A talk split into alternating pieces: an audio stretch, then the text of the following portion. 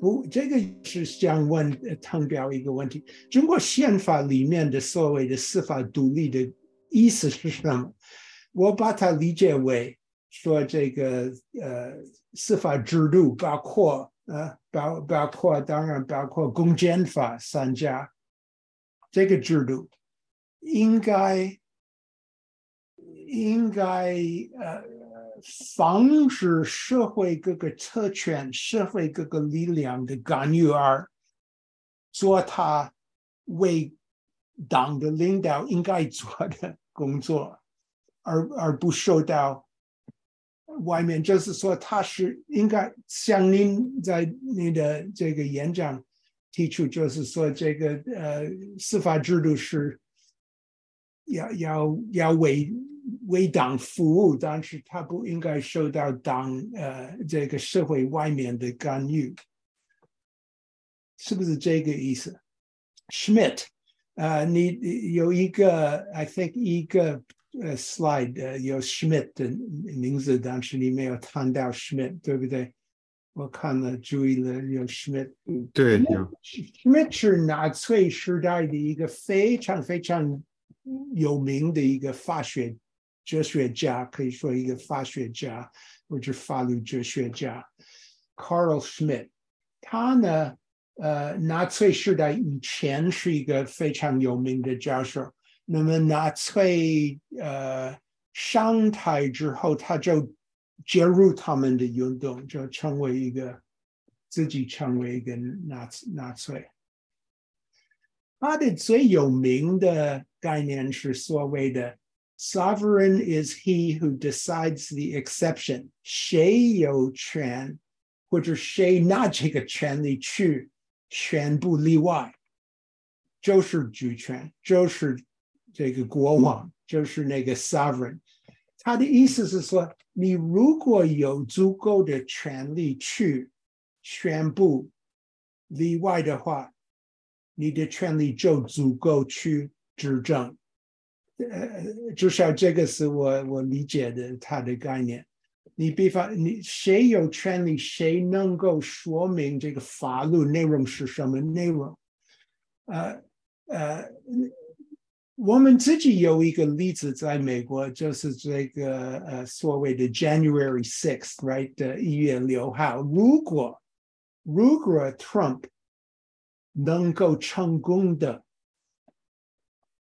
推翻美国总统选举的结果，他呢今天还是总统，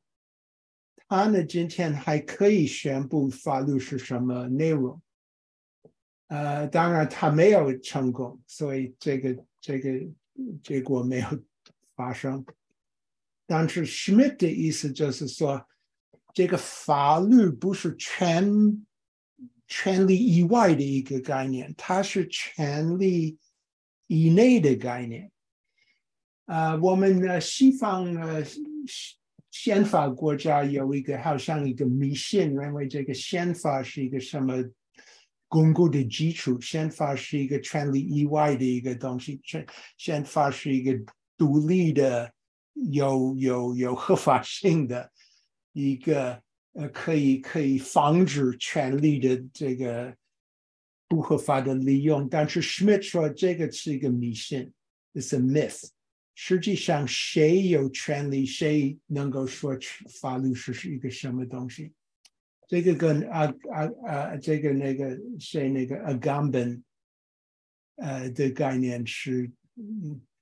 相似，而且大多数的宪法也有他们的。里面的呃呃，what do you say？呢呃例外情况的一个一条，你比方说中国宪法有一个 martial law，right？呃一条，美国宪法没有这个东西，但是我们的法律里面有一个叫做经济状态的一个一个一个权利，就是说你。州长或者总统可以宣布一个暂时的一个经济状态，在美国。那么在中国的这个呃，谁是国务院可以宣布 martial law？martial law 是就是戒严，对中中国宪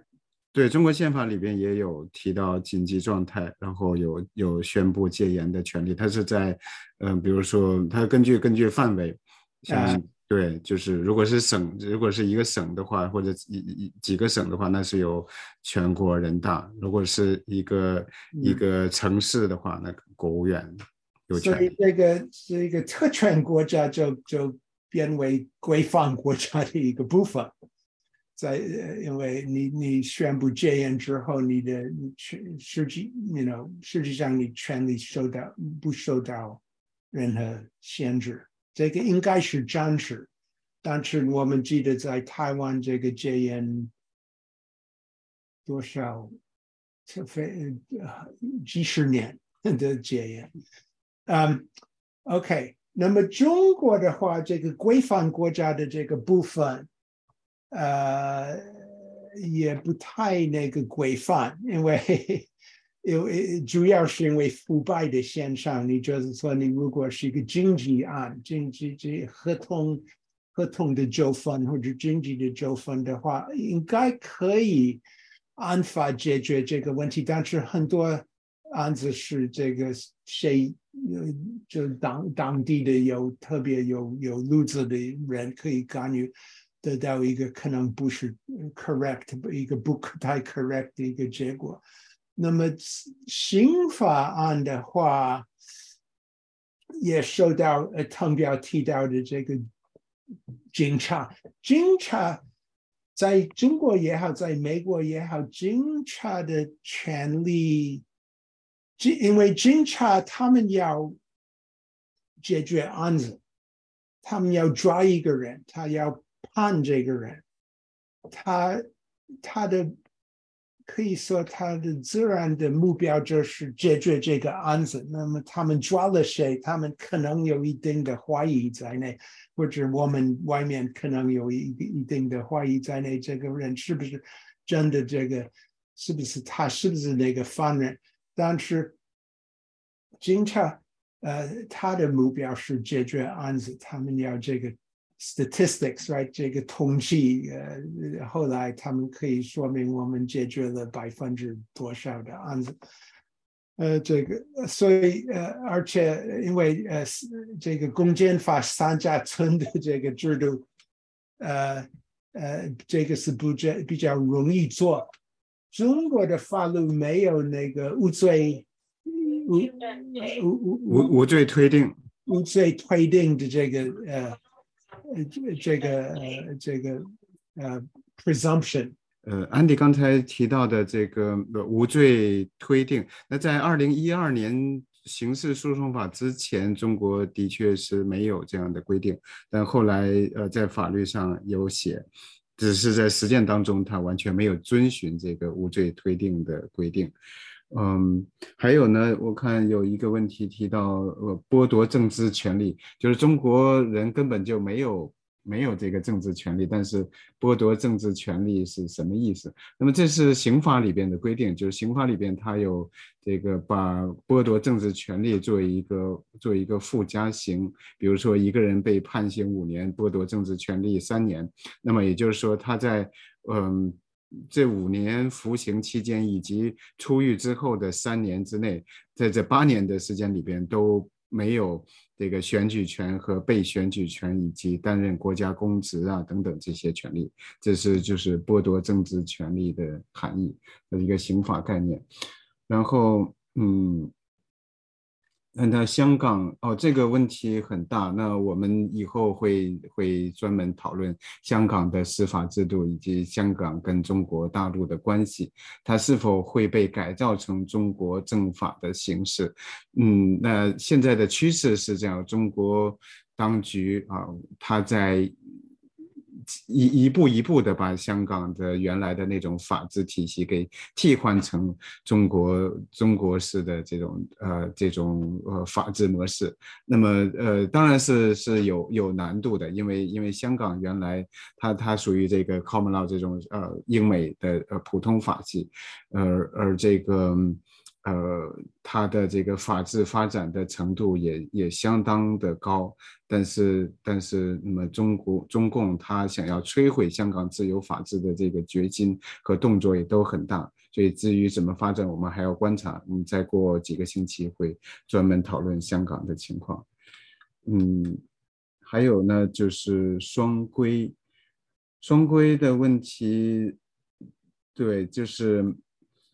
嗯，它的确是一个一个法治之外的，就是在呃在相当大的程度上，它是游离于刑事诉讼法之外的，因为它是它是这类似一种一种刑事案件，因为这个贪污腐败这这个案件，嗯，它应该被当作刑事案件来处理，但是在它交到这个呃检察院之前。他完全是是呃中纪委来来说了算，然后对当事人的抓捕、呃问讯等等这些东西都是都是在法律之外的。那么用弗兰克的概念，就是一个特权国家的范围。那么呃在呃那么这个法院和检察院是完全没有权利去干涉的，一直等到这个中纪委把这个案件。嗯，交到检察院手里之后，那么又又变成了又变成了这个，嗯，就是一个一个普类似一个普通的刑事案件，案件按照刑事诉讼法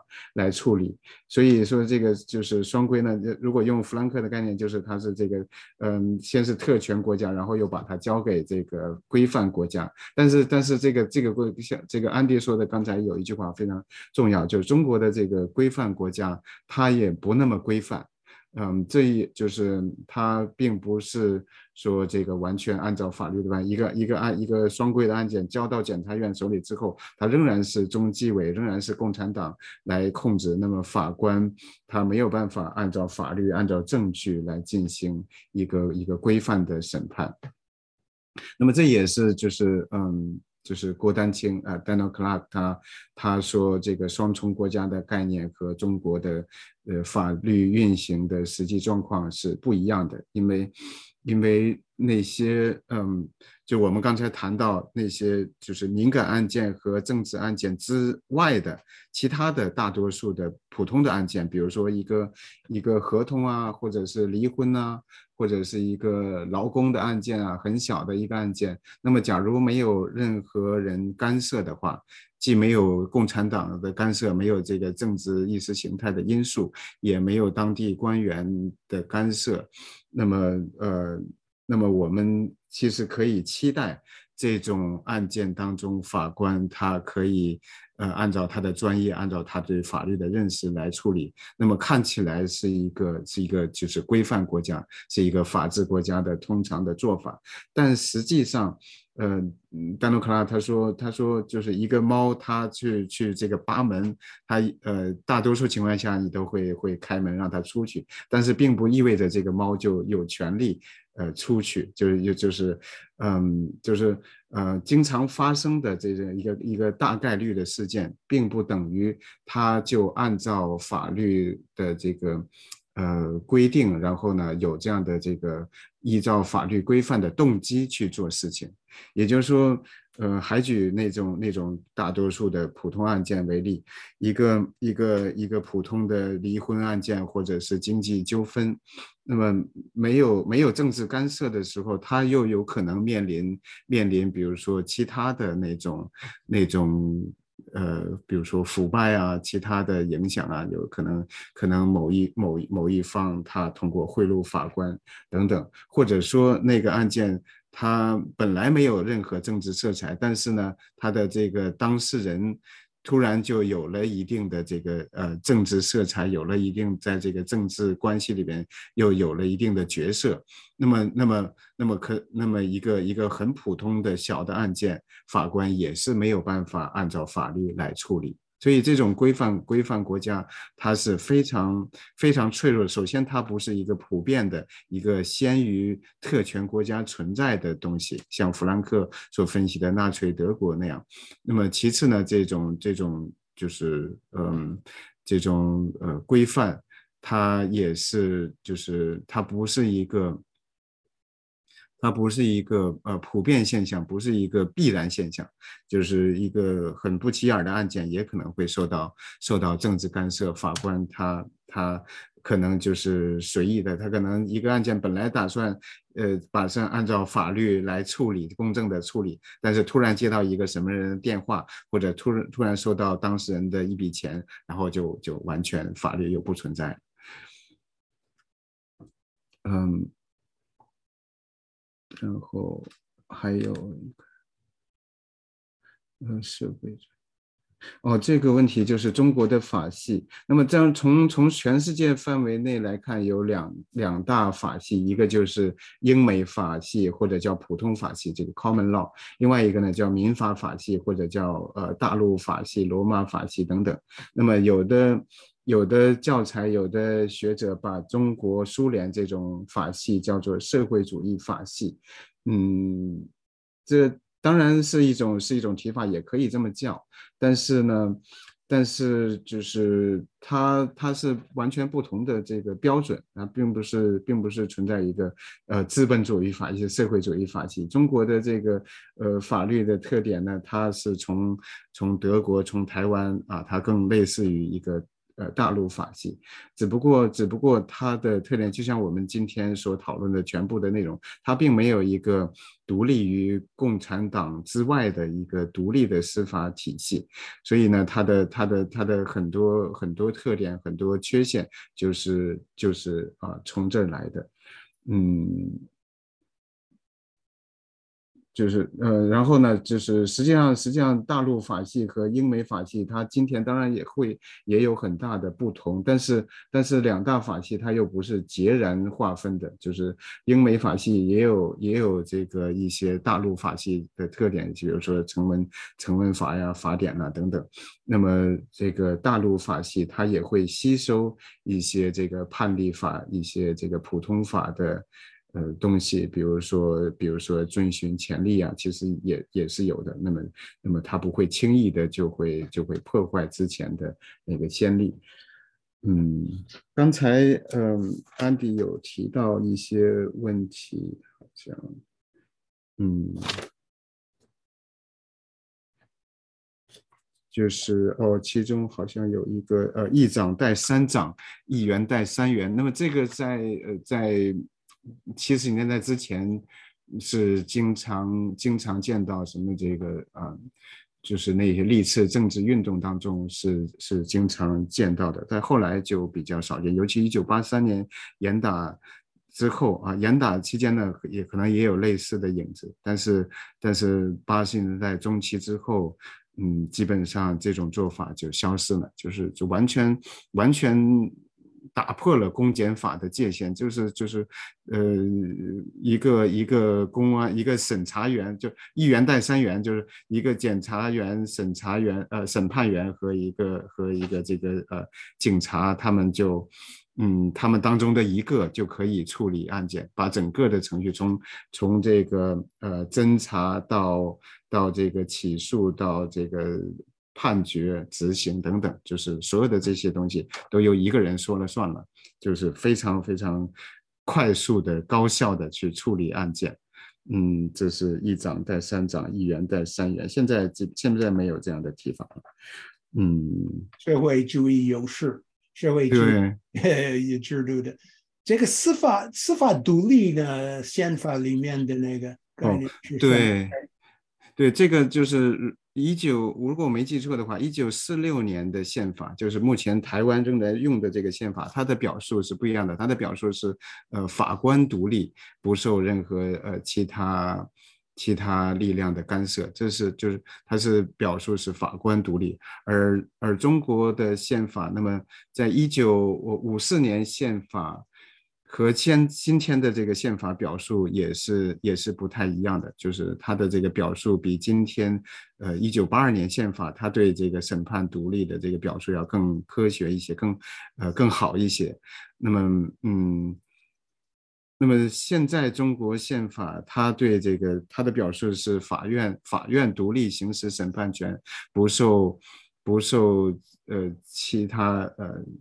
不受行政机关。社会团体和个人的干涉，那么这是他的这个表述。一第一。就是他并不是法官独立，而是法院整个的独立。法院作为这个审判机构的一个整体的独立，所以他不，他强调的不是法官的独立。那也就意味着法院内部，比如说院长啊、什么审判委员会啊等等，他他可以对法官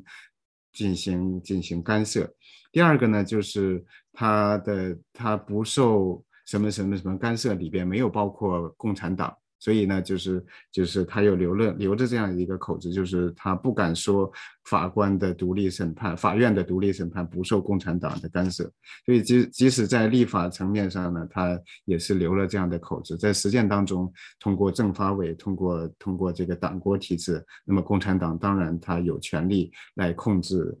控制这个司法，控制法官。这是嗯。这个我们的 Q&A 里面有一个问题，我很想听你的回答，就是请问，呃，请问老师们，我们常常声援中国维维权人士与维权律师，呃，你这个是不是有用？能不能帮他们的忙？对，那对，这是我也看到了这个问题，嗯，我对，正好也没有别的问题，那我就回答一下，就是。这是一个非常有意思的，也会经常问到的问题。当然和这个，嗯，和我们今天讲的这个司法制度没有直没有直接关系，但有间接的关系。就是说，我们对对这些案件的这个声援会会不会起到作用，或者说有一些情况下会不会起到反作用？那么中国。政府中国这些处理这种政治案件、人权案件的部门，他们经常会对当事人进行威胁，包括对他们的家人进行威胁。啊，就是说，如果如果你去。向外界声援，如果你对媒体讲这个案件的情况，那么你的你的家人就会被重判。那么如果你不讲，你就保持沉默的话，呃，不要去跟任何人说的话，那么你的家人很快就会放出来。那么这种这种威胁是普遍存在的，几乎几乎所有的案件的这个就是政治性案件，他们的家人都会受到这样的警告。那么也有很多人，因为他们完全不了解情况，所以就。呃，其实大多数家人都都害怕，他们都会都会。嗯，屈从于这种威胁，所以就不敢接受媒体采访，不敢跟外界，呃，讲案件的情况。那么，那么实际发生的情况呢，就是，呃，当当局的这些承诺是完全没有兑现的。有一些有些人说，你你就这几个月你不要不要发声，然后就就放了。但最后结果是，这个这个人被判三年、五年，甚至甚至十年，都是这种是经常发生的。那么国际国际的声援，这也嗯也不一样。有有有的时候，因为这这也考虑到中国跟西方的关系，中国它它的这个呃经济地位这这一些等等一些政治考虑。那么有的时候呢，它。他呃用用一些比较知名的政治犯、良心犯来做这个做这个外交筹码，所以就是呃就是呃在他想要想要跟美国搞好关系的时候，或者想要加入 WTO 啊等等，就是他会他会释放一些重要的政治犯。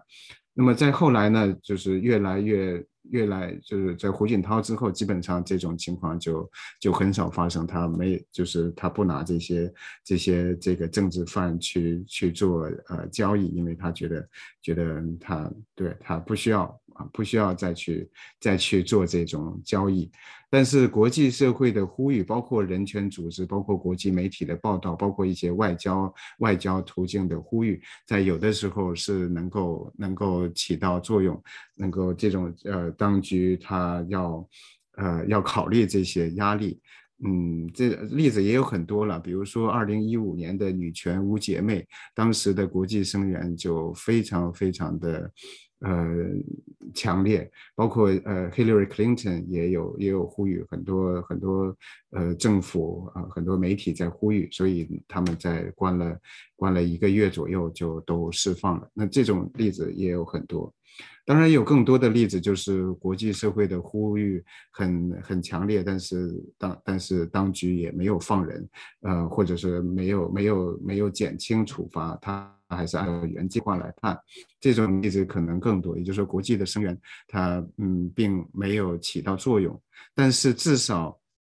这里面又有两点。第一点呢，就是。表面上可能可能对他没有释放，仍然被关押，呃，但是呢，他在里边的待遇要比没有呼吁更好，他受到酷刑的可能性等等，他就是在里边的待遇会会好一些。那么我我们作为就是包括我本人在就是也有这个被几次绑架关押的经历，我们特别希望，即使在里边。呃，有的有有很多人能够感受那种判长期徒刑的，他们能够感受到外界的这个呼吁会起作用。那那么，那么即使感觉不到的情况下，我们也非常非常的希望有人来提我们的名字，有人来关注我们的案件，包括媒体的报道。那么，那么就是至少它不会起到起到副作用，起到反作用。所以呢，就是我我。